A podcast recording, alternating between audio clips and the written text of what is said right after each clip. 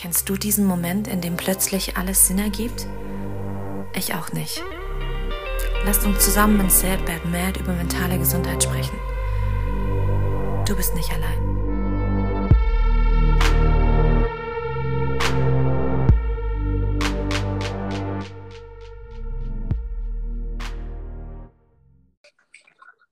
Hi, meine lieben Zuhörer. Heute begrüße ich den Ace aus Berlin von der Band ZSK bei mir im Podcast. Wir möchten heute über Sex, Drugs and Depression sprechen. Ace, ich freue mich, dass du hier bist. Hi, vielen Dank für die Einladung. Ja, ich danke, dass du sie angenommen hast und dir Zeit genommen hast, mit mir äh, ein bisschen zu quatschen. Ja, sehr gerne. Wir hatten ja eigentlich äh, tatsächlich geplant, ähm, zusammen mit dem Projekt zu arbeiten. Du wolltest gerne mitmachen bei meinem Sad Bad Mad Projekt. Genau. Ja, jetzt kam uns ja nicht nur ein Lockdown dazwischen, sondern das ist mittlerweile schon der zweite. Mhm. Und ähm, zwischendurch warst du auch mehr oder weniger verhindert, sage ich jetzt mal. Kann man sagen, ja. Genau, dafür gibt es ja jetzt diverse Gründe. Du hast ja tatsächlich letzte Woche, wenn ich es richtig weiß, ähm, ein Video ja. online gestellt, das dann ja auch ziemlich mhm. schnell irgendwie ein bisschen durch die Decke gegangen ist, in dem du ganz öffentlich einfach mal klar gemacht hast, äh, was bei dir eigentlich gerade so los ist. Ähm, ja, genau. Also das ist eine Sache, also um kurz für diejenigen, die jetzt vielleicht zuhören, das Video nicht kennen, ähm, habe ich quasi ein Statement äh, veröffentlicht, was mir schon sehr lange irgendwie auf der Seele brannte, ähm, um so ein bisschen die Thematik ähm, Depressionen unter Männern, aber halt eben auch so in der Entertainment, in der Musikbranche irgendwie mal so ein bisschen offen zu legen und eine, also eine Sensibilität dafür irgendwie so zu generieren, weil es halt meiner Meinung nach ein Thema ist, was über das einfach zu wenig gesprochen wird wo halt einfach so eine große Fassade drauf liegt und so weiter. Und tatsächlich, äh, ja, ich habe nicht damit gerechnet, aber das Video ist, ich sage jetzt mal, ich glaube, man würde sagen, das ist viral gegangen. Ähm, und ich habe äh, eine sehr, sehr große Reichweite irgendwie damit so bezweckt, im Verhältnis zu meiner eigentlichen Anhängerschaft, so. Ähm, was mich erfreut hat, aber ähm, es hat mich auch kurz überfordert, muss ich gestehen. Das, das, kann ich mir auf jeden Fall vorstellen, wobei ich aber sagen muss, dass du natürlich auch einen wahnsinnigen Nerv getroffen hast. Also es ist ja gerade tatsächlich mhm. so, dass jetzt, wie du es in deinem Video schon gesagt hast, der Lockdown dich jetzt, also, oder diese ganze Pandemie dich dieses Jahr komplett aus den Fugen gerissen hat. Bist ja wahrscheinlich nicht der Einzige, dem es dieses Jahr so geht. Ich kann da auch nur zustimmen ja. und ich glaube, wir kennen beide noch etliche Menschen, denen es genauso geht. Was ich aber einfach sehr mutig fand von dir, das auch in dem Video gesehen habe, war, dass du einfach ganz offen angesprochen hast, dass es äh, sehr schwer für dich war, darüber zu sprechen, diesen Schritt zu gehen. Mhm. Was ich ja schon mal sehr mutig finde, also einfach zu sagen, ey, fuck off, ich nehme jetzt äh, alle meine Eier zusammen, die ich finden kann und mach das jetzt einfach. Und bin jetzt einfach mal ganz ehrlich, auch wenn es weh tut. Und ja. ähm, ich fand es super zu sehen, dass, ähm, wie gesagt, ja, ein Mann sich da hinstellt und sagt, ey, das fällt mir echt schwer, aber da gibt es ein paar Dinge, die sind verdammt wichtig, über die müssen wir reden. Ja, genau, das ist halt das Ding. Also, weil ähm, das, also klar, ich meine, dieses Jahr ist halt ganz besonders irgendwie schwierig gewesen, gerade jetzt für uns Künstler, Kulturschaffende oder generell Leute, die in der Veranstaltungsbranche arbeiten, aber natürlich auch andere äh, Berufszweige. Ne? Also das, ich möchte das überhaupt gar nicht jetzt darauf alleine beziehen, aber das ist halt die Sicht, aus der ich das jetzt irgendwie erzählen und ähm, beschreiben kann. Ähm, und wie gesagt, irgendwie, ich kriege das natürlich ähm, über, ich sag mal so, zum Beispiel die Fans von ZSK oder anderen Bands, mit denen ich halt unterwegs bin, oder halt über, über die Konzerte mit, wenn wir Fanpost kriegen und Leute sagen, ey, unsere, äh, eure Musik hat uns geholfen oder mir geholfen in einer schweren Zeit oder bestimmte Songs, zum Beispiel, es gibt einen Song von ZSK, ähm, der das äh, Thema irgendwie Suizid auch mehr oder weniger äh, thematisiert. Und wo ich halt einfach so in den Gesichtern, ähm, wenn du so diesen Song halt live spielst, siehst, okay, dass du da einfach einen Nerv triffst. Und ich habe halt immer wieder so diesen Gedanken gehabt, äh, gerade jetzt äh, im Verlauf dieses Jahres, dass ich da halt einfach mal irgendwie Stellung, äh, Stellung zu beziehen möchte, weil ich, wie gesagt, ich habe keine besonders große Reichweite, aber ich weiß, da gibt es genug ähm, Leute, bei denen ich halt auf, wo ich offene Türen mit einrenne. Und vor allem halt, wie gesagt, für mich war es so irgendwie primär ähm, mich so ein bisschen an die Männerwelt zu richten, ähm, im Vorder vordergründig. Weil, ja, wie gesagt, ich erlebe es halt immer wieder, dass das irgendwie so schwierig ist, darüber zu sprechen einfach. Und ich da einfach eine Lanze mitbrechen möchte. So. Finde ich großartig vorweg. Also egal, in, in, in welche Richtung das geht. Ich finde es einfach immer super, wenn Menschen, die irgendwo überhaupt äh, gehört werden können, nochmal dann auch extra eine Stimme für sowas erheben, weil es dann einfach mhm. nochmal ganz anderen Kontext hat. Ich meine, ich habe jetzt eine kleine Reichweite und bin schon froh um die paar Zuhörer, die ich habe und äh, freue mich auch. Aber du hast ja auch in deinem Video schon gesagt, und wenn es nur einen einzigen gibt, dem ich jetzt mit diesem ja. Video Mut machen kann, dann ist schon eigentlich das Klar. komplette Ziel erreicht. So geht es mir ja mit diesem ganzen Projekt auch. Es war auch ganz witzig. Ich war in Berlin zum Shooting äh, Anfang des Jahres und bevor das alles losging. Und ähm, mhm. da hat auch äh, eine der Protagonistinnen gesagt, äh, wenn ich ein kleines Mädchen von einer Essstörung abhalten kann mit meinen Worten, dann ist das schon alles, was ich machen wollte. Im Großen und Ganzen ist es ja aber tatsächlich so, was du jetzt gerade angesprochen hast, du möchtest die Männerwelt so ein bisschen erreichen. Ähm, ich hatte ja den Podcast ja auch Boys Don't Cry. Ähm, ich weiß nicht, mhm. ob du da schon reingehört hast, aber da ging es tatsächlich auch genau um dieses Thema, dass es einfach Männern ja gesellschaftlich schwerer fällt, zuzugeben, dass da echt was ganz arg im Argen ist und dass sie nicht immer das starke Geschlecht sein können.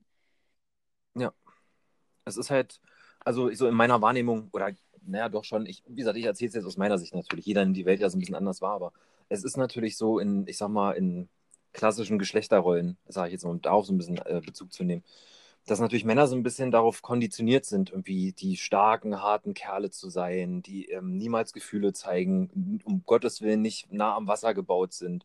Weißt du, ich meine, so kriegen wir es in Filmen oder weiß ich was dargestellt. Ähm, und also ich kann an einer Hand abzählen, wie oft ich irgendwie, weiß ich nicht, so auf sozialen Medien mal gesehen habe, dass ein Typ vielleicht ein Video veröffentlicht hat, über irgendwas geredet hat, was ihn bewegt und ihm dabei Tränen äh, ähm, über die Wangen gekullert sind. So einfach so, weißt du, das, das, so nach Motto, das darf nicht sein, so, das, so darf sich man nicht präsentieren, was, was ja vollkommener Schwachsinn ist. Und ich finde es auf jeden Fall gut, dass ähm, so unsere Gesellschaft da prinzipiell äh, eine Entwicklung in die richtige Richtung macht. Und ähm, ich muss in dem Atemzug auch erwähnen, dass tatsächlich, also für mich war das so, so ein bisschen das Realisieren, dass ich, sage ich mal, als Künstler oder als Kunstfigur, sage ich jetzt mal, natürlich auch so albern, das für mich selber klingt, aber irgendwo für manche Leute durchaus halt auch irgendwie so eine Vorbild- oder Idolfunktion einnehme. Das bin ich jetzt in ganz kleinem Rahmen, aber ich habe genauso Künstler, die für mich diese Rolle einnehmen.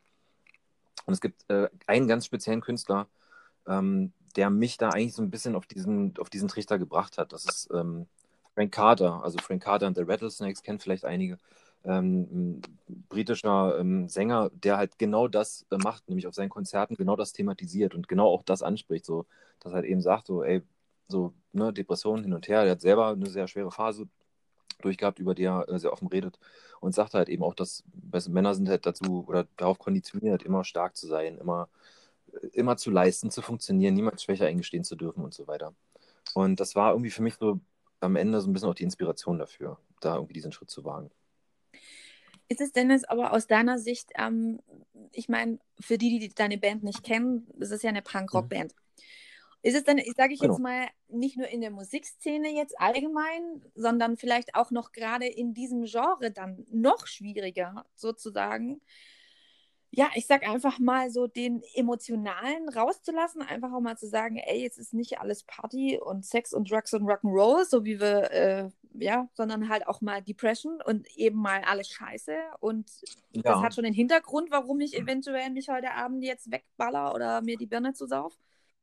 Äh, also klar, natürlich, ich meine, also ich sage jetzt mal Punk im Speziellen als, als Genre, ist jetzt nicht unbedingt dafür bekannt, äh, besonders emotionale Themen irgendwie zu behandeln. Also natürlich, das ist von Band zu Band unterschiedlich, aber ähm, das sind so Thematiken, die findest du natürlich hier und da immer wieder.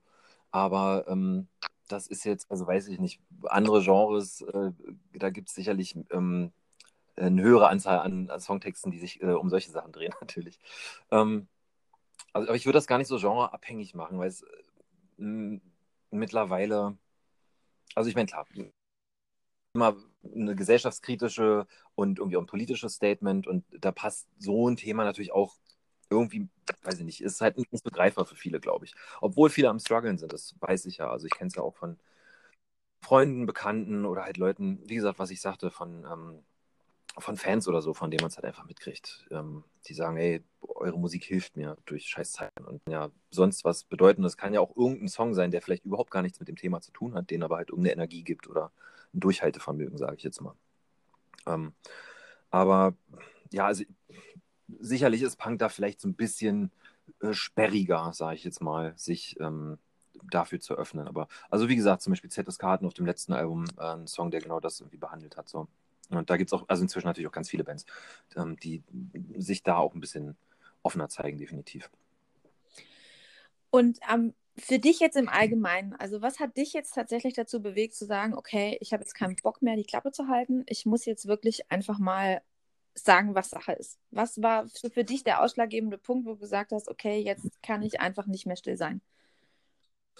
Ähm, also der ausschlaggebende Grund am Ende war, dass ähm, ja, dass ich, ich sag mal, mein, mein, also was ich halt in diesem besagten Video erzählt hatte, einfach mein, ähm, meine Umstände und vor allem mein psychischer Zustand einfach äh, in diesem Jahr so verschlechtert haben, dass ich mich halt äh, in stationäre Behandlung begeben äh, musste, weil es halt einfach keine Alternative mehr für mich gab. Und ich fiel natürlich, ähm, also man hat halt sehr viel Zeit nachzudenken. ähm, ähm, und ich habe halt gegrübelt und ich weiß nicht, einfach so ein bisschen mir versucht vorzustellen, was ich mir wünschen würde, irgendwie von, von, wie gesagt, Leuten, die mich inspirieren, Bands, die ich höre, äh, Leuten, zu denen ich aufblicke, ähm, was ich mir wünschen würde, von denen vielleicht auf, mit auf den Weg zu bekommen. Wie gesagt, also der erste Impuls, da waren wir, glaube ich, das erste Mal im Kontakt, äh, im Juli, glaube ich, war das. Ähm, mhm. Das war relativ kurz, nachdem ich ähm, mich habe einweisen lassen. Ähm, aber ich wusste, okay, das ist jetzt noch viel zu früh, irgendwie, ähm, ich muss mich selber erstmal klarkriegen und muss die Sache mit Abstand irgendwie betrachten und auch vor allem halt meine Erfahrungen erstmal sammeln. Das ist ja, das, das ist eine Premiere für mich gewesen, das erste Mal, dass ich so durchgemacht habe. Und musste natürlich auch erstmal irgendwie meinen Platz in der Welt wiederfinden. Und als ich so ein bisschen an dem Punkt war, dass ich jetzt mal so ein, also wieder Stabilität erlangt habe und mal so diesen, ich sage jetzt mal, Prozess eines, ich sag mal, kompletten Zusammenbruchs und Wiederaufstehens durchgemacht habe ähm, und weiß, wovon ich rede in diesem Moment und da halt einfach vielleicht ein Stück weit meine Erfahrungen halt auch teilen zu können und zu wollen. Ähm, und Leuten halt Mut zu machen, ähm, weil ich dann halt an dem Punkt war zu sehen, alles klar, okay, wo halt äh, Schatten ist, dann kann halt irgendwie auch wieder ein Fünkchen Licht irgendwie reinkommen, der dir einfach hilft, aus irgendwelchen schwierigen ähm, Phasen einfach wieder rauszukommen, sozusagen. Und ja, einfach so ein bisschen halt auch, ähm, ich sag mal so, diese ganze Social Media Welt. So, ich habe dann auch in einem Video so ein bisschen Bezug drauf genommen, dass äh, gerade soziale Medien natürlich uns ein Stück weit suggerieren oder Dinge suggerieren, die eigentlich halt eben ganz anders sind. Ja. Weißt du? Alle führen ein Happy Life, alle sind super toll, alle sind am Traveln und was weiß ich. Gut, dieses Jahr jetzt nicht, aber alles ist nur toll und alles ist nur cool und alles super. Weißt du, die ganzen Downsides und die ganzen Scheißmomente, die teilt natürlich keiner, logisch, weil man möchte ja nach außen hin immer ein gutes Bild abgeben. Und es gibt natürlich ein paar Leute, die teilen diese Seite von sich halt auch. Ähm, aber ähm, also ne, ich, wer meinem Instagram-Kanal irgendwie länger folgt, weiß, dass ich da auch primär irgendwie mich am liebsten selber aufs Korn nehme und eigentlich viel Bullshit poste, weil ich mich damit selber halt unterhalte. Aber irgendwie war ich halt an dem Punkt, dachte ich mir, gut, ich habe da jetzt diese fast 2000 Follower. Ähm, wie gesagt, wenn es halt auch nur eine Person erreicht, die sich ähm, dann berufen fühlt, irgendwie zu sagen, ey, fuck, mir geht's scheiße, ich habe niemanden, mit dem ich reden kann und da ist halt dieser Typ von dieser Band, die ich halt mag und der sagt, ey, das ist okay, dass man sich Hilfe holt, dann und das, tatsächlich habe ich diese Reaktion, also ich habe unfassbar viele, unfassbar viele Nachrichten bekommen, was mich äh, total überfordert hat erstmal und halt, da waren halt auch wirklich Leute dabei, ähm, die mir gesagt haben, ey, ich habe mir heute, also am Montag, am Folgetag, ich habe mir heute einen äh, Termin beim Psychologen gemacht. So, und ich dachte mir, okay, krass. Und das waren halt mehrere. Und ich dachte mir, alles klar, ich habe genau das erreicht, was ich erreichen wollte. Und das war ein befriedigen, befriedigendes Gefühl auf jeden Fall. Ähm, auch, ja, auch, es war schwer für mich umzugehen damit trotzdem, weil natürlich auch ganz viele Leute mir so persönlichen Geschichten geschrieben haben was mich teilweise echt aus den Latschen gehauen hat, so muss ich echt gestehen. Krasse Schicksale und äh, weiß ich nicht was. Aber ähm, es hat mir am Ende gezeigt, dass das ein richtiger Schritt war. Und ich da, glaube ich, einfach einen kleinen Beitrag zu einer besseren Welt geleistet habe, sage ich jetzt mal ganz schnöde irgendwie. Also, dem kann ich auf jeden Fall absolut nur zustimmen. Weil ähm, ich kann total verstehen, dass das für dich im ersten Moment viel zu viel ist. Also für mich war es tatsächlich auch nicht einfach. Mein Projekt beinhaltet ja auch, wir haben ja auch, wie gesagt, im Juli drüber gesprochen, dass ich ähm, die Gedanken und Gefühle der Menschen mit äh, sozusagen in mein Projekt mit aufnehme. Ähm, das war auch für mich sehr, sehr krass, das alles mal zu lesen und äh, ja, da in, in Sachen reingucken zu dürfen, die wahrscheinlich schon seit Jahren gut verschlossen irgendwo verpackt im letzten Türchen lagen und so weiter. Und also es ist schon wahnsinnig traurig, was ähm, in der Psyche so vorgehen kann.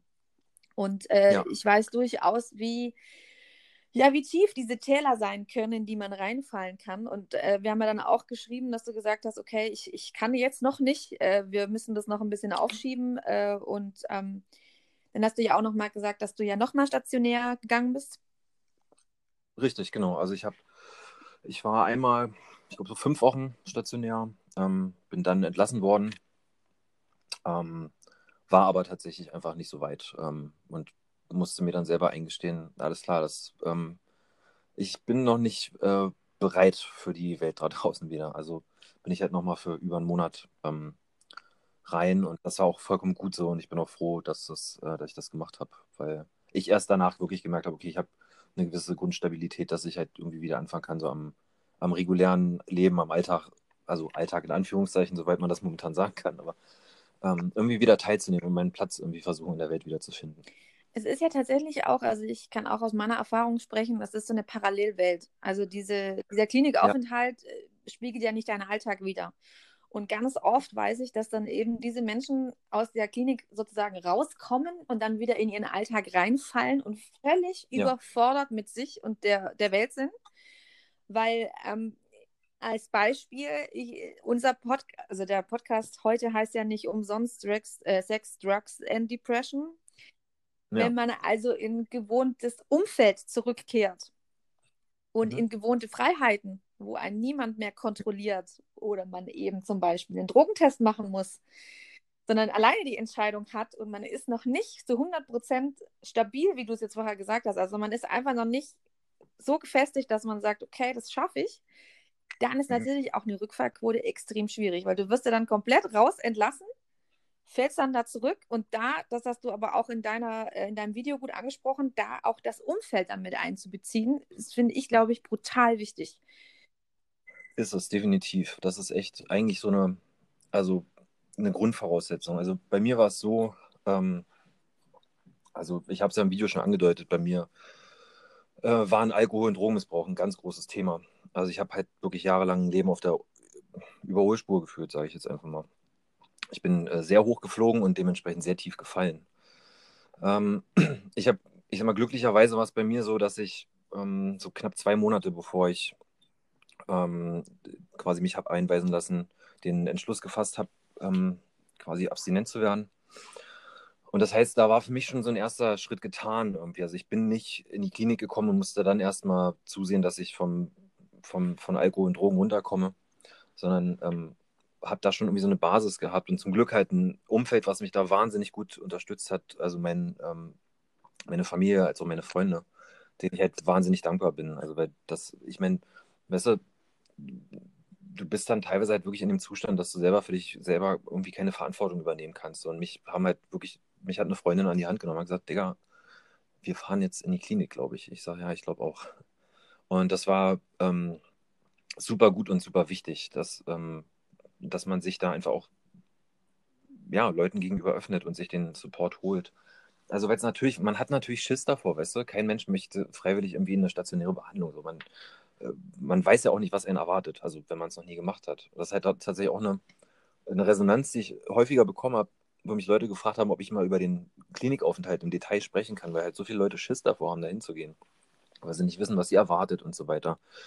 Und das kann ich vollkommen verstehen. Ey. Ich habe für mich war das so eine krasse Überforderung. Weißt du, ich habe meine Reisetasche gepackt mit dem Wissen, ich, ich lasse mich da jetzt einweisen. Das war so krass. Ähm, ja, ich ich also ich habe auch echt, ähm, während ich meine Tasche gepackt habe, sind mir die Tränen gekullert hier. So. Ich dachte, fuck, Alter, wie tief gefallen. So. Nee, aber, ähm, also aber eigentlich ist es, ich finde es überhaupt kein Abstieg. Ich weiß, was du meinst und ich kann das total verstehen. Aber es ist eigentlich ein wahnsinniger Fortschritt und es ist eigentlich ein wahnsinniger Schritt nach vorn. Und äh, ich wollte das jetzt natürlich nicht so hinstellen, das muss, muss ich selber einfach noch sagen, als ob der Klinikaufenthalt schlecht ist in dem Zustand, dass du dann wirklich dahin gehst, da ist alles Zuckerwatte, alles rosa und dann kommst du zurück und fällst wieder in die schwarze Wolke rein. Nein, definitiv nicht. Aber es ist natürlich so, man muss einfach da rauskommen und gefestigt da rauskommen. Richtig. Also man darf einfach nicht sagen, ey, ich bin nach zwei Wochen durch, mir geht es schon viel besser. Das funktioniert einfach ja. nicht. Also das war eigentlich, was ja, das... ich damit sagen wollte. Ja, ja, genau. Also das habe ich halt natürlich auch in der Klinik, oh, sorry, wenn ich dich nee, unterbreche. Alles gut. Ähm, okay. Ähm, in der Klinik halt auch erlebt, ne? Also ich, natürlich bist du dann natürlich auch im Austausch mit Mitpatienten und ähnlichem. Und da waren natürlich auch viele Leute, die sagen, ja, ach du, ich, mir geht es gerade nicht so gut, ich, ich bin hier nach einer Woche wieder raus. So. Ähm, ich so, naja, warte mal ab, Kumpel. Und ähm, also man natürlich viele denken, und mir ging es ja auch so, ich dachte, ja gut, ich brauche jetzt hier mal irgendwie mal zehn Tage, zwei Wochen mal irgendwie mal klarkommen. Aber ich habe erstmal überhaupt zwei Wochen gebraucht, um mich zu akklimatisieren und mich überhaupt erstmal darauf einzulassen, was hier abgeht und was das überhaupt mit mir anstellt und was, ähm, wie das alles funktioniert überhaupt. Was, weißt was, was soll mir das überhaupt bringen? Ähm, was ziehe ich hier raus? Äh, und das, was du halt eben sagtest, diese Stabilität, und sich, also zum Beispiel während des Klinikaufenthaltes eigentlich um eine Struktur danach zu kümmern. So. Also ich meine, ich in meinem Fall habe jetzt halt keinen Job, in den ich zurückkehren konnte. Ähm, und ja, ich musste mir halt sehr, sehr gut überlegen, was mache ich denn? Ähm, ich meine, jetzt einfach nach Hause kommen und dann hier allein rumsitzen, dann geht es halt relativ schnell, dass ich halt auch wieder da bin. Und so war es dann halt auch. Ähm, und ähm, das habe ich dann beim zweiten Aufenthalt eben anders gelöst. So. Mir halt wirklich rechtzeitig gut Gedanken gemacht, meine Freunde eingebunden, so alles klar. Und natürlich war ich dann irgendwie so ein bisschen, ich sage jetzt mal in Anführungszeichen, so ein Pflegefall klingt so negativ, so will ich es echt nicht darstellen, das klingt so angstmachend, aber es war so, viele Leute haben sich halt einfach um mich gekümmert und regelmäßig halt oft angerufen und waren hier oder ich bin bei denen gewesen oder was weiß ich. Und, ähm, und das war halt total wichtig und gut für mich, so dass, dass mich Leute halt an die Hand genommen haben. So und einfach wieder mit mir so ein bisschen angefangen haben, mir zu zeigen, so wieder ein bisschen laufen zu lernen, sage ich jetzt mal, so im übertragenen Sinne kann das total nachvollziehen. Es gab bei mir eine Phase, in der ich äh, eine ganz schwere Depression wieder entwickelt habe und das war nach der Geburt von meinem Sohn. Also ich habe zwei Kinder und das war der zweite dann sozusagen. Äh, meine beste Freundin hat mir Briefe irgendwann geschrieben, weil ich mhm. nicht mehr ans Telefon gegangen bin. Ich habe WhatsApp-Nachrichten, wenn so mit Ja, antworte ich nachher oder Oh, sorry, hat gestern keine Zeit mehr. Ich habe immer eine Ausrede gefunden und mhm. ich kann einfach nur sagen, hätte ich sie nicht gehabt, hätte sie einfach locker gelassen, ich glaube, ich wäre komplett versumpft irgendwo. Aber ja. ich habe das gebraucht, dass da jemand da war, der mir gezeigt hat, dir geht's scheiße, aber das ist mir scheißegal. Und du kannst rumspinnen, so viel du willst jetzt gerade und dich zurückziehen und in dein Loch rausbuddeln. Ich komme trotzdem und werf dir immer wieder ein Seil runter, dass ich dich irgendwann wieder hochziehen kann. Und es hat tatsächlich funktioniert. Und ja. ich weiß aber natürlich auch, dass viele dieses Umfeld vielleicht gar nicht haben. Also es gibt wahnsinnig viele Menschen, die komplett alleine sind und die natürlich dann auch Angst haben. Das kann ich natürlich verstehen. Und da hast du schon ganz richtig gesagt, sucht man sich dann manchmal vielleicht auch einfach so ein Vorbild, wo man sich ein bisschen dran festhalten kann, ja. um überhaupt mal, ich sag mal, den richtigen Weg einzuschlagen. Weil wenn du keine Freunde hast, die sagen, hey komm, ich nehme mich jetzt an die Hand, wir gehen jetzt in die Klinik, dann brauchst du vielleicht einfach, ich sag mal, eine Vorbildfigur, ja, die mit klar. gutem Beispiel vorangeht und ein bisschen die Angst nimmt. Wenn du jetzt vielleicht dann gerade auch die Möglichkeit hast, ein paar Leuten die Angst zu nehmen, weil ich höre raus und ich glaube auch ganz fest, dass es für dich ein wahnsinnig positives Erlebnis war, in Therapie zu gehen. Was? Langfristig schon, klar, natürlich. Ich kann es absolut verstehen. Es war natürlich beängstigend und man weiß nicht, was kommt ja. da auf einen zu. Was machen die mit einem dort? Wie weit gehe ich? Wie weit gehen die? Was passiert da mit mir? Würdest du einen kurzen Schwenk von deiner Therapiezeit einbinden wollen oder so einen oberflächlichen hm. Einblick? Ja, also ich, ich kann es kurz umreißen. Es ist halt schwer, das natürlich irgendwie so kurz irgendwie ähm, anzu, ähm, anzuschneiden. Ähm, also für mich war erstmal irgendwie wichtig oder so eine Erkenntnis, ähm, dass ich da jetzt quasi an einem Ort bin, wo es ganz viele, ich sage mal in Anführungszeichen, Gleichgesinnte gibt. Das heißt, ähm, natürlich fällt es schwer, im ersten Moment sich zu öffnen, aber da sitzen halt Leute, die im, eigentlich die gleichen Probleme haben. Das heißt, die wissen ganz genau, wovon du sprichst. Können, wie gesagt, andere Ursachen haben, ähm, verschiedenste Arten von psychischen Erkrankungen. Also natürlich, bei mir war es jetzt halt so, dass ich wirklich auf einer reinen Station für Depressionskranke war. aber halt da auch äh, Leute mit ähm, ähm, Sucht- und Substanzmissbrauchsproblemen ähm, um mich hatte. Was mir halt total ähm, gut getan oder mir leicht fiel, dann sich natürlich dann auch in, in so einer Gruppentherapie beispielsweise besser zu öffnen und zu erzählen, gerade so beim ersten Mal, alles klar, ähm, wer bist du denn, warum bist du denn hier? So, alles klar. Und dann die meisten Leute, wenn die halt anfangen, so ihre Vorstellungsrunde zu machen, kollabieren erstmal und brechen in Tränen aus, so, weil das du, weil da einfach ein wahnsinniger emotionaler Ballast von dir fällt. Mhm. Weil du vielleicht das erste Mal in deinem Leben die Möglichkeit verspürst, mal wirklich zu sagen und zu äußern, was in dir drin vorgeht. Und dir und jemand weißt, zuhört. Richtig, du bist in einem geschützten Raum, du bist ähm, unter Leuten, die das verstehen, weil sie eben Ähnliches durchleiden oder erleben. Ähm, und so groß die Überwindung ist, ähm, umso erleichternd ist es, ja, gehört zu werden in dem Moment. Und irgendwie, ja, was ich meinte, das Gefühl zu haben, dass, dass du hier an einem richtigen Ort bist, dass, dass dir hier ähm, Leute, dass da Leute sind, professionelle ähm, Leute, die dir helfen, als auch eben Gleichgesinnte, ich will nicht sagen, Kranke möchte ich mit Absicht eigentlich nicht in, in den Mund nehmen, ähm, sagen wir Mitpatienten, ähm, die äh, ganz genau wissen, wovon du redest, wenn du Gefühle beschreibst oder Gedankengänge oder äh, Gedankenspiralen, aus denen du dich nicht retten kannst oder was weiß ich. Oder halt, wie gesagt, ähm, äh, Konsummuster, warum man in gewissen Momenten, Situationen, also über, über das reguläre Vergnügen, sage ich jetzt mal hinaus, was irgendwie so zum gesellschaftlich akzeptierten dazugehört. Ähm, warum war das so? Okay, ah, bei dir war das auch so, ja krass, alles klar, du hast ja, okay, einen ähnlichen Werdegang. Also ich hatte tatsächlich einen mit Patienten, der ähm, eigentlich ziemlich genau die gleiche Geschichte hatte, nur dass er halt in einem ganz anderen Berufsfeld tätig war. Aber wir hatten ähnlich, also bei mir waren es halt so ein paar Sachen, die sich dieses Jahr einfach gekoppelt haben zu einem scheiß Zeitpunkt.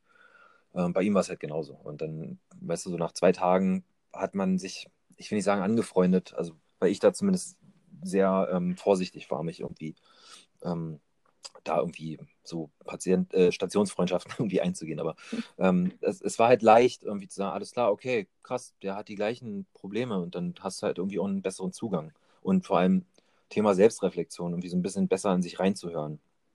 Was ist denn eigentlich mir los? Was können potenzielle Ursachen sein, die du dann halt eben gemeinsam mit Therapeuten und halt eben mit Patienten dann ergründest, in so Gesprächstherapien beispielsweise, als auch in Einzelgesprächen. Ähm, und das war für mich halt wirklich ein Augenöffnen, weil ich sehr lange Zeit gebraucht habe, um zu verstehen, was eigentlich in mir vorgeht und was die Probleme sind. Weil, weil wie gesagt, ich habe jahrelang, ähm, also mir ging es vermeintlich gut, aber natürlich, da war halt immer irgendwas unter der Oberfläche. Ich hatte mal bessere Tage, mal schlechtere Tage. Aber ähm, ich habe mich halt einfach betäubt, so. Ähm, wie viele andere auch mit Alkohol, mit äh, Drogen, wie gesagt. Ähm, bis halt, und eigentlich der große Knall kam halt erst, als ich be beschlossen habe, eben abstinent zu werden und dann angefangen habe, sag ich mal, so diese, diese Welt, die ich mir da aufgebaut habe, äh, nüchtern zu ertragen. Dann erstmal gemerkt habe, alles klar, okay, irgendwas ist hier ganz schwer im Argen.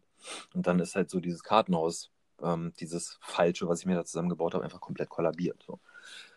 Und diese Reflexion rückwirkend zu betrachten, alles klar, das und das ist schiefgelaufen oder das und das sind die Probleme oder was triggert mich überhaupt, ähm, das war halt auf jeden Fall eine Sache, die ich ohne diese Klinik und diesen Klinikaufenthalt wahrscheinlich nie so in der Form wahrgenommen hätte. Also selbst vielleicht in einer, in einer ganz normalen ambulanten Gesprächstherapie, wo es ja oftmals so ist, okay, du hast nur einmal pro Woche eine Stunde Zeit, darüber zu reden. Ähm, und da hast du im Prinzip, ich sag mal, 24 Stunden Zeit, ob jetzt mit Ärzten, ja. Therapeuten, ja. mit Patienten zu sprechen. Ähm, oder halt Schwestern vor allem. Also ich meine, ähm, so die, die ähm, Fachschwestern für Psychiatrie oder ähnliches, die dann halt dort arbeiten. Das sind ja auch mehr Seelsorger als Leuten, die dir irgendwelche Tabletten oder Beruhigungsmittel aushändigen. Ähm, und das ist halt einfach ein wahnsinnig, wahnsinnig gutes Gefühl des äh, Aufgehobenseins für mich gewesen, definitiv. Ähm, ja, also ich, ich glaube, das wäre so, so würde ich das so ähm, ungefähr beschreiben, was, was, was so für mich sozusagen der positive Effekt der ganzen Sache war. Dem kann ich tatsächlich, also in fast allen Punkten nur zustimmen, definitiv. Also es ist tatsächlich für mich was auch, ähm, wie will ich sagen, so eine ganz intensive Reise zu mir selber, die ich so gar nicht hätte sonst wahrnehmen können, weil ich einfach das gar nicht zugelassen hätte. Und dadurch, dass du so intensiv einfach gar keine Chance hast, dem auszuweichen, weil du ja, wie du gesagt hast, 24 Stunden bist du da. Dann hast du die Mitpatienten, die dich angucken und schon genau wissen, dass da irgendwas los ist und du eben nicht ja. die Augen verdrehen kannst und sagen kannst, ja. nee, alles gut, ist alles gut. Und die so, mm, genau, erzähl mir nichts. Mhm.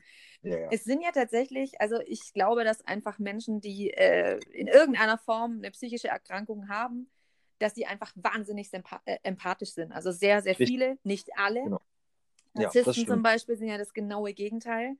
Ja. Ähm, aber diese Menschen wissen einfach genau manchmal, was in dir vorgeht, bevor du es selber schon weißt. Also ja. was ich auch von meiner ganzen Therapiezeit mitgenommen habe, waren die Gespräche mit den Mitpatienten. Richtig. Also es war geht mir genauso. Unfassbar. Ich war fast schon geschockt, teilweise, wie allein ich mich vorher gefühlt habe und wie wahnsinnig, ja, wohl ich mich gefühlt habe bei Menschen, die mich einfach verstehen. Ich erzähle da was und mich guckt keiner an wie ein Auto, sondern, Richtig. also gerade bei mir jetzt das Thema Borderline, so selbstverletzendes Verhalten und so weiter, das war, keiner in meinem Umfeld hat es verstanden. Mhm. Auch bei mir war ja damals, damals, also es ist schon sehr, sehr lange her, das war vor meinem ersten Kind, ähm, der Drogenmissbrauch auch selbstverletzend. Also es war für mich, ich wollte einfach meinen Körper zerstören. Ich hatte keinen Bock auf dieses ganze alles. Ich wollte das nicht erleben. Ich wollte es übertreiben. Ich wollte mich zugrunde treiben sozusagen und zugrunde richten und ich hatte einfach keinen Bock mehr. Und hätte ich da nicht dann auch die Reißleine gezogen und gesagt, so, nach so einem ganz speziellen Abend, wo ich wirklich dachte, ich muss sterben. Also ich habe wirklich gedacht, mein Herz hört jeden Moment auf ich habe mal äh, wirklich visuell mein Herz auf der Tanzfläche da tanzen sehen in so einem Techno-Club und dachte so, okay, ich glaube, jetzt ist der Moment angekommen, wo ich mir echt mal Gedanken um mein Leben machen sollte. Ja. Und äh, ich glaube, hätte ich dann nicht die Reißleine gezogen und auch Menschen getroffen, denen es ähnlich ging, ich glaube, ich wäre jämmerlich zugrunde gegangen, muss ich ganz mhm. ehrlich sagen. Ja. Weil einfach das Bewusstsein, das zu haben, reißt dich ja schon so zu Boden, dass du merkst, okay, scheiße, das, das, das geht so nicht, ich gehe dran kaputt. Und entweder du hast so großen Schiss davor, irgendwas zu bewirken, dass du dich noch mehr betäubst, oder du machst was dagegen und hast gleichzeitig aber Schiss, wie es jetzt weitergehen soll und hast keine Ahnung, was jetzt, wie geht es jetzt weiter, wo bin ich, was mache ich eigentlich? Ging es dir ähnlich? Ja, ähm, also ohne das voraus im Voraus zu wissen, also gerade das, was du gerade ähm, angesprochen hast, so dieses Selbstverletzen, ähm, also was bei mir einfach in, in, Form von wirklich, wie gesagt, Alkohol- und Drogenmissbrauch ähm, passiert ist, das habe ich lange natürlich nicht als solches registriert. Ne? Für mich war das Entertainment, Party, ähm, ich sag mal, Tourleben halt auch, wobei, also mein Tourleben auch wirklich sehr exzessiv war, aber eigentlich ich den, ich mir selber den größten Schaden eigentlich mal zu Hause, also oder halt in Berlin halt ähm, zugefügt habe. So. Ähm, und ich das lange eigentlich gar nicht so als solches registriert habe. Also dieses, dieser Fluchtpunkt zum einen natürlich klar, sich irgendwie zu betäuben, aber sich halt auch zu verletzen und halt wirklich auch Grenzerfahrungen zu sammeln. Davon habe ich halt wirklich einige gehabt. Also, also wenn ich wirklich das rückblickend so betrachte, gab es auf jeden Fall Situationen, wo ich sage, okay, mich hätte nicht gewundert, wenn ich mit dem Herzkasper mich jemand zwei Tage später in meiner Wohnung gefunden hätte. So. Ähm, und das ist eigentlich schockierend und rück, ähm, also rückwirkend so, dass äh, natürlich auch, was man so seinen, seinen Freunden, äh, Familie, weiß nicht, Partnern oder sowas antut, ähm, sich selber diesem Risiko auszusetzen. Was ja auch irgendwie auf eine Art und Weise ein rücksichtsloses Verhalten ist. Aber man registriert es natürlich in dem Moment nicht als solches, sondern man ist auf sich gepolt und sagt, ich brauche das jetzt, ich will das jetzt, ich will die Welt um mich herum ausschalten.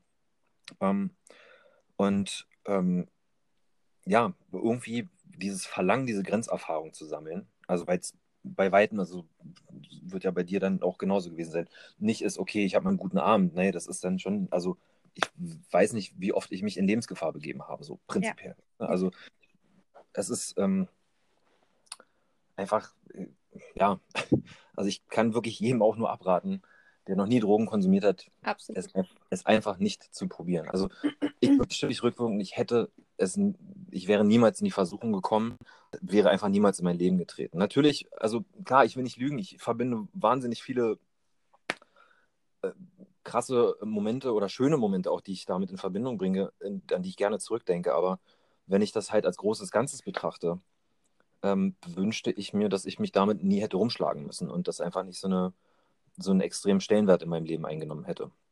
Das hätte mir viele Probleme erspart, das hätte mir, keine Ahnung, es hätte Menschen bei mir gehalten, die ich ähm, äh, gern hatte oder gern um mich hatte, die ich jetzt einfach nicht mehr in meinem Leben habe. Ähm, weiß nicht, Freundschaften, Beziehungen, die bei mir einfach wirklich an, an meinem ja, Alkohol- und Drogenkonsum einfach zerbrochen sind.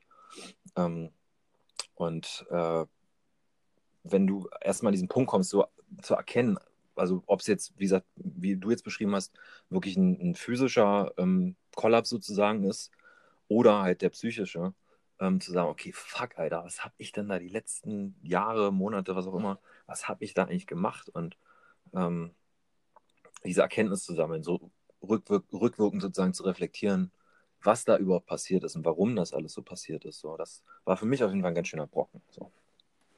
Das kann ich absolut verstehen. Das Ding ist ja auch tatsächlich, ich meine, wir wissen alle, dass es ja schon einfach diese Gefahr ist. Es ist ja schon irgendwas, was einen süchtig macht, aus dem einfachen Grund, dass es eben auch wahnsinnig tolle Momente kurz gibt in dem Moment, aber die eben auch umso tiefer fallen können, weil ähm, tatsächlich im Endeffekt ja alle Endorphine ausgeschüttet werden ja. und nicht dann am nächsten Tag mein Körper, um das jetzt mal wirklich physisch einfach zu erklären, es wird alles rausgeballert ja. in einer Minute sozusagen, was eigentlich so für drei Tage halten sollte an wirklich Endorphinhormonen, die wir im Körper haben. Und ja. die muss der Körper ja erstmal wieder nachproduzieren. Und dementsprechend ist dieses Loch, in das man fällt, umso größer sodass man dann eigentlich schon wieder denkt, oh, jetzt müsste ich eigentlich schon wieder irgendwas machen, damit es wieder aufhört. Und das ist dann dieser ultra gefährliche Kreislauf, yes. der dich dann komplett zerstört. Richtig, genau. Und Weil wir wissen alle, es ist einfach nur dumm. Also da gibt es kein, kein anderes Wort dafür, sorry. Es ist einfach nur dumm und unsinnig. Es ist nichts, was dich in irgendeiner Form in deinem Leben weiterbringt. Nichts, gar nichts. Nee, komplett, gar nicht. Und es zerstört sowohl Familien, als auch Freundschaften, als auch Liebe, was du ja auch schon gesagt ja. hast, Menschen verloren, die dir am Herzen gelegen sind.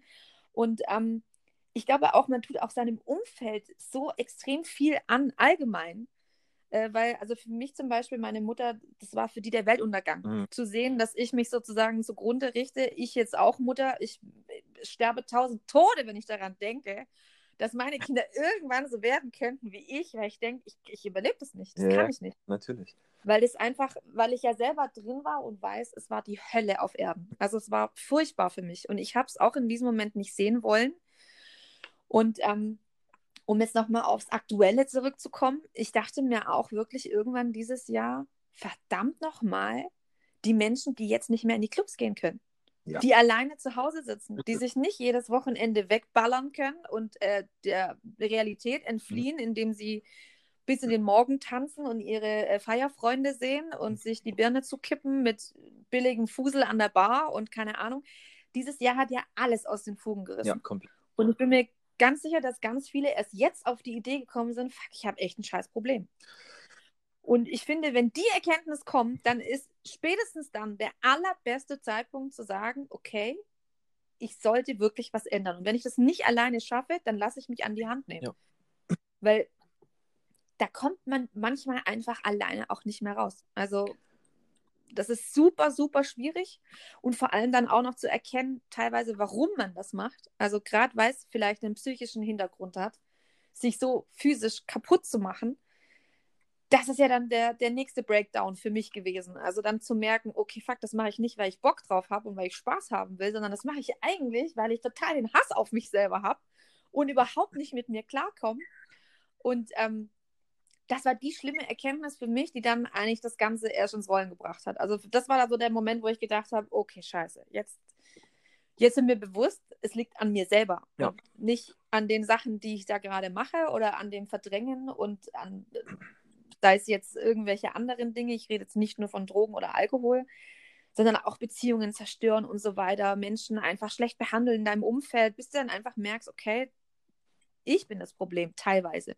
Und ich habe ein Problem und da muss ich echt was ändern und ich möchte auch was dran ändern. Und das ist, ich meine, es ist genauso wie bei jemand, der alkoholkrank ist, wenn der einfach nicht auf den Trichter kommt, ich möchte selber was ändern, wird da nichts passieren. Aber manchmal braucht es einfach einen richtigen Stoß. Ja. Und dann natürlich auch den Willen, es einfach zu machen. Genau. Weil es lohnt sich. Es lohnt sich in jedem Fall. Also ich habe nur profitiert davon, diesen ganzen Scheiß sein zu lassen. Mein Leben hat sich um 180 Grad gedreht und ich kann mein Leben genießen, auch wenn ich immer noch, nach wie vor, natürlich, Depressionen ist was, äh, das bleibt dein Leben lang. Ja. Es geht nicht von heute auf morgen weg und ich wache auf, oh, hi, ist ein geiler Tag, oh, geil, das bleibt für jetzt, ab jetzt für immer so. Du lernst einfach nur damit zu leben. Richtig. Und genau sowas bekommst du ja auch in den Therapien und den stationären Aufenthalten beigebracht. Wie kann ich mit mir und der Situation umgehen, ohne das Maß zu übertreiben, Mhm. sowohl körperlich gegen mich als auch in anderen Situationen. Und ähm, es ist natürlich dieses Jahr einfach so schwierig für alle. Und du hast ja vorher auch schon gesagt, jetzt kam ich aus der Klinik raus und hatte eigentlich jetzt ja keinen Job, keine Auftritte, kein, kein nichts, also kein normales Leben. Was denkst du jetzt, wie wäre das gelaufen, wenn das, ich sag mal, anders gewesen wäre dieses Jahr? Also wäre es dir leichter gefallen oder glaubst du vielleicht, dass das auch eine Chance ist zu sehen, okay, ich habe jetzt mal so viel Ruhe, dass ich mich echt mit mir selber auseinandersetzen kann und nicht gleich eventuell wieder in alte Muster zurückverfallen muss? Du meinst jetzt, ähm, also nach dem Klinikaufenthalt, wenn ich jetzt quasi wieder ins Tourleben zum Beispiel zurückgekehrt wäre, oder wie? Genau. Ähm, darüber habe ich mir auch sehr viele Gedanken gemacht. Also, weil, also rein prinzipiell überhaupt. Ich habe mich gefragt, klar, wäre es überhaupt so weit gekommen bei mir, wenn, wenn es diese Pandemie nicht gäbe, ähm, wäre ich überhaupt in dieses Loch gefallen, weil ich, also weil, weißt du, quasi meine Identität sozusagen verloren gegangen ist als Künstler, als ähm, irgendwie dem nachzugehen, wofür ich halt brenne, was mein Lebensinhalt ist.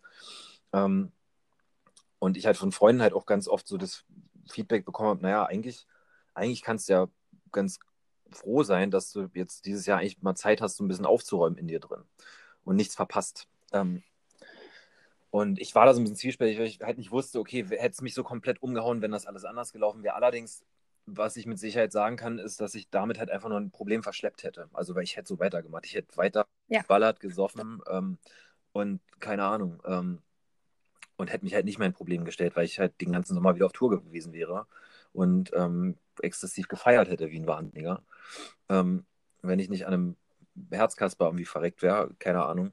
Ähm, und ich war definitiv froh. Also für mich hat sich natürlich auch die große Frage gestellt, alles klar, ähm, wie geht es weiter für mich, wenn ich wieder rauskomme? Und ich habe halt auch, ähm, also mit ZSK im Speziellen, ähm, sehr viel gesprochen, so, ey, wie machen wir das eigentlich jetzt so? Weil, also theoretisch hätte, ähm, hätten wir im Mitte Dezember, glaube ich, wieder angefangen, Shows zu spielen.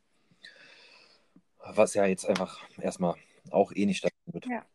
Und ich sage dir ganz ehrlich, ich, hab, ich war froh, also für mich persönlich aus rein egoistischer Sicht, war ich froh, dass erstmal keine Konzerte weiter stattfinden, weil ich mir keine Gedanken machen muss, okay, ich verpasse was.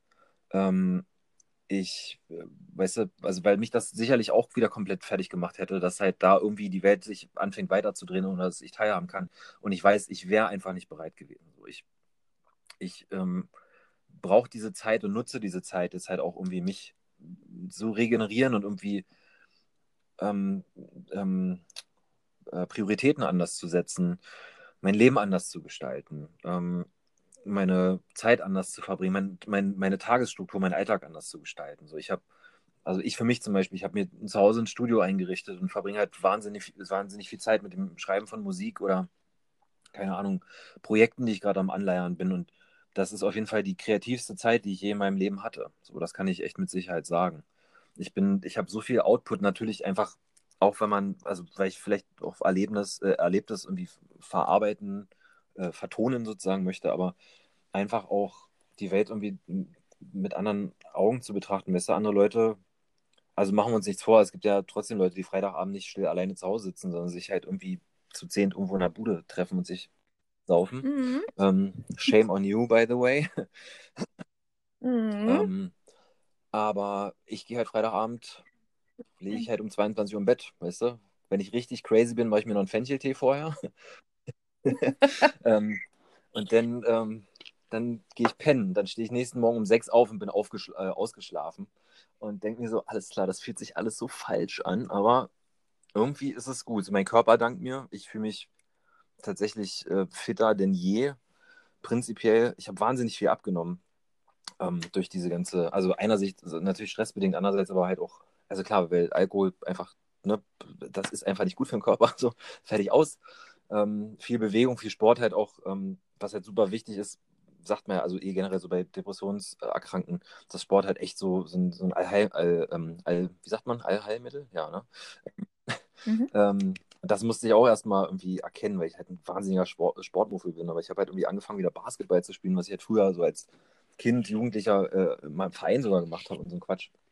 Und dachte mir, alles klar, man, man, man lernt sich selber so ein bisschen neu kennen. So, wie tickt man eigentlich, wie geht man mit Situationen um? Ähm, so ein bisschen, ja, Leben, ich sage jetzt mal in Anführungszeichen, Leben 2.0. Ähm, muss auch sagen, ich finde es super, was du da sagst, weil ähm, natürlich, ich finde es super, dass du zugibst, dass es dir wahnsinnig schwer gefallen ja. wäre. Also da schon mal Chapeau, Hut ab, dass du das einfach ganz klar und offen sagst. Ey Leute, äh, eventuell wäre es auch grottenschief gegangen, wäre mein Leben mhm. so weitergegangen. Ähm, ich kann aus meiner Erfahrung sagen, bei mir hat es funktioniert. Es war ja damals keine Pandemie. Aber es ist tatsächlich verdammt schwierig. Ich muss auch ganz ehrlich gestehen, ich finde es total super, dass du gesagt hast, äh, so Dinge wieder neu entdecken an dir, die dir vielleicht eigentlich Spaß machen, die du aber verlernt hast durchs Erwachsenwerden. Ja. Wie jetzt zum Beispiel Basketball oder sowas machen. Oder wirklich einfach mal wieder Songs schreiben, wo du vielleicht vorher einfach nur da gesessen und gedacht hast, kein Bock oder hier oder ach, lass lieber rausgehen, Klar. keine Ahnung. Ich glaube, das ist allgemein so, ähm, dass man einfach sich vielleicht manchmal einfach nochmal neu entdecken kann. Ich meine, das ist für uns alle jetzt schwierig dieses Jahr, darüber brauchen wir nicht, äh, nicht reden, das, das weiß, glaube ich, jeder. Und ähm, auch gerade die Musikbranche allgemein trifft es mitunter am härtesten, genauso wie die ganze Gastro. Und äh, ja, also da will ich mir gar nicht ausmalen, wie viele Existenzen da gerade kaputt gehen. Und äh, wir wissen ja auch alle, dass da nicht nur die Musiker selber, sondern die Ärzte haben es ja auch in den Tagesthemen schon gesagt, die ganzen Leute dahinter, die auch gerade nicht wissen, wohin mit sich selber. Aber nicht nur, dass wir hoffen, dass das alles bald vorbei ist, aber vielleicht einfach wirklich ich weiß nicht, also ich habe auch einfach äh, durch dieses Projekt entdeckt, ey, ich, ich liebe einfach die Fotografie und ich liebe es, mich äh, mit Menschen zu beschäftigen und ich liebe einfach diesen Kontakt und Menschen irgendwas zurückzugeben in der Art und das hätte ich so gar nicht festgestellt, weil wäre ich in meinem Alltagstrott drin gewesen und hätte es dann irgendwie einfach so weiterlaufen lassen wie bisher, gäbe es halt gute Phasen und schlechte Phasen, aber so konnte ich mich nochmal neu kennenlernen. Und ich glaube auch, dass man manchmal jetzt nicht nur in einer echt beschissenen Pandemie, aber manchmal einfach auch eine Chance in dem sehen kann, was da gerade so passiert. Also wenn dein Leben sich so echt auf den Kopf stellt, ist es ja eigentlich so eine Chance, die man echt ergreifen kann und sagen kann, ey, jetzt bin ich am längeren Hebel und jetzt mache ich da was Geiles draus für mich selber. Und im Endeffekt hast du das ja gemacht. Du bist in die Klinik gegangen, hast festgestellt, scheiße, nein, ist es nicht. Den Hebel wieder gegriffen, gesagt, mache ich nochmal. Und dann ja, einfach Achtsamkeit gelebt. Das ist ja so ein Ding, das ja auch immer gepredigt wird. Oh, ich konnte es teilweise schon nicht mehr hören, muss ich echt sagen. Ich weiß, ich auch aber, nicht. Ähm, seit, seit... aber es ist, ja, es ist wirklich äh, wichtig, tatsächlich, leider. Äh, für äh, Zuhörer, ähm, die da vielleicht äh, noch nicht so bewandert sind, kann die Calm-App tatsächlich sehr empfehlen. Mit ähm, der arbeite ich neuerdings. Ähm, äh, das ist tatsächlich echt gut, wenn man irgendwie, keine Ahnung, einen schwierigen Moment hat oder irgendwie ähm, einen Gedankenstau oder einen Gedankenstrudel, der einen auffrisst und sich mal einmal kurz so eine 10 Minuten Achtsamkeitsübung reinpfeift. So. Das da muss man erstmal lernen. Ich bin halt, ich, ich bin so ein ungeduldiger Mensch, ich bin so ein Duracell-Hase irgendwie. Und dann ich ist auch. das so, okay, ähm, irgendwas ist gerade. Alles klar, du bist unruhig. Äh, worum geht's? Ach, keine Ahnung, ich habe jetzt keine Zeit darüber nachzudenken. Scheiße, ich muss irgendwas machen. Ah, okay, und du merkst, es nimmt dich so ein. Na, okay, und dann mal wirklich sich hinsetzen, mal eine Viertelstunde die Füße stillhalten, die Augen schließen und die halt ähm, so eine Achtsamkeitsübung zu Gemüte führen, so das wirkt tatsächlich Wunder. So, weißt du, früher hätte ich ein Glas Weißwein wahrscheinlich dagegen getrunken. Ähm, jetzt mache ich halt das. Ja, und ich finde, das ist äh, Hut ab, wirklich, ganz ehrlich. Und ich finde das auch krass, es zuzugeben, weil man möchte ja eigentlich manchmal gerne eben diesen Lifestyle gerne aufrechterhalten, aber ich finde es wirklich beneidenswert, weil ich das noch viel größere Größe finde, als immer den lustigen Klar. Kasper zu spielen. Sondern einfach mal zu sagen, ey, ich brauche das jetzt. Und das war ja auch was, was du gesagt hast. Äh, ich kann mir den Namen leider nicht merken ja, von Frank, diesem grandiosen Frank, Sänger aus dieser Band, von den Rattlesnakes. Ja. Genau, genau. Ähm, weil du ja auch gesagt hast, das war auch so ein Ding, er hat es einfach zugegeben und hat das dann einfach auch gesagt, ey, Ja. manchmal muss das einfach sein. Und ich muss nicht immer den Kasper spielen und immer den Harten raushängen lassen, sondern wir reden hier über echt wichtige Themen und da gibt es echt wichtige Sachen und die solltet ihr euch echt jetzt verdammt nochmal anhören. Und du hast ja auch gesagt, du standest da, da warst du Ja, vom Blitzschlag voll. getroffen. Und im Endeffekt bin ich mir ganz sicher, dass du äh, mit dieser Folge auch einige wie einen Blitzschlag treffen wirst, in positiver hoffe Weise. zumindest, dass ich irgendwem, wie gesagt, auch da, wenn es eine Person ist, der ich die Augen dann irgendwie Augen so ein bisschen öffnen kann, dann, dann ähm, ist das sehr, ein sehr wohltuender Gedanke für mich auf jeden Fall. Da bin ich mir in jedem Fall sicher. Und ähm, ich würde jetzt langsam zum Schluss kommen, obwohl ich mit dir noch stundenlang weitersprechen könnte. Das ist keine Frage. Wollte dich noch fragen, was würdest du jetzt den Zuhörern mit auf den Ähm, Weg geben wollen? Mut aussprechen. Ähm,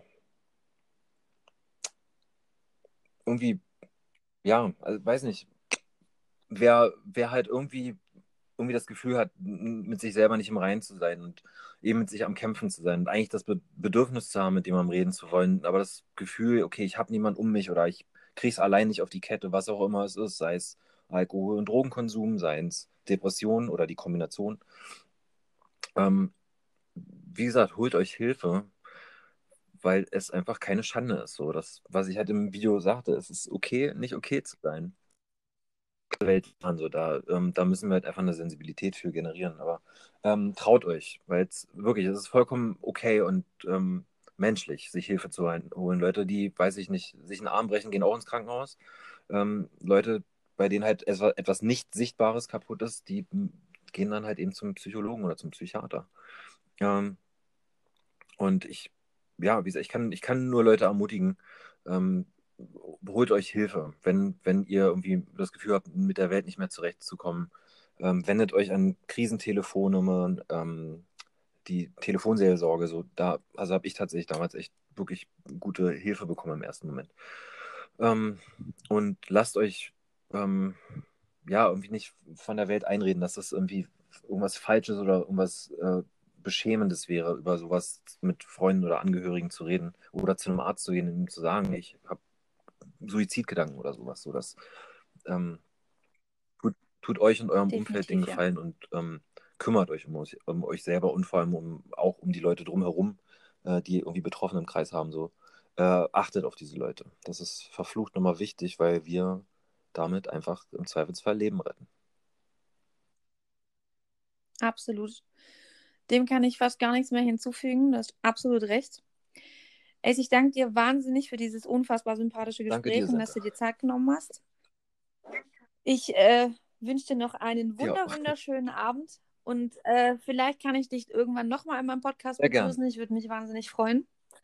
Und ansonsten mach es gut, bleib dran. Ich bin äh, jetzt schon sehr guter Dinge, dass das auf jeden Fall einen guten Weg nehmen wird bei dir und äh, alle Zuhörer, die irgendwie Fragen haben sollten, ich werde auf jeden Fall Ja, den Ace nochmal verlinken. Und wenn ihr auch an ihn Fragen habt, dürft ihr euch natürlich immer gerne an ihn Ja. wenden, gehe ich davon aus. Und ihr dürft euch auch bei mir immer jederzeit gerne melden, falls ihr Fragen zu der Folge habt. Und ansonsten wünschen wir euch noch einen wunderschönen Abend und macht's gut Vielen und Dank. bleibt stark. Bis dahin. Ciao.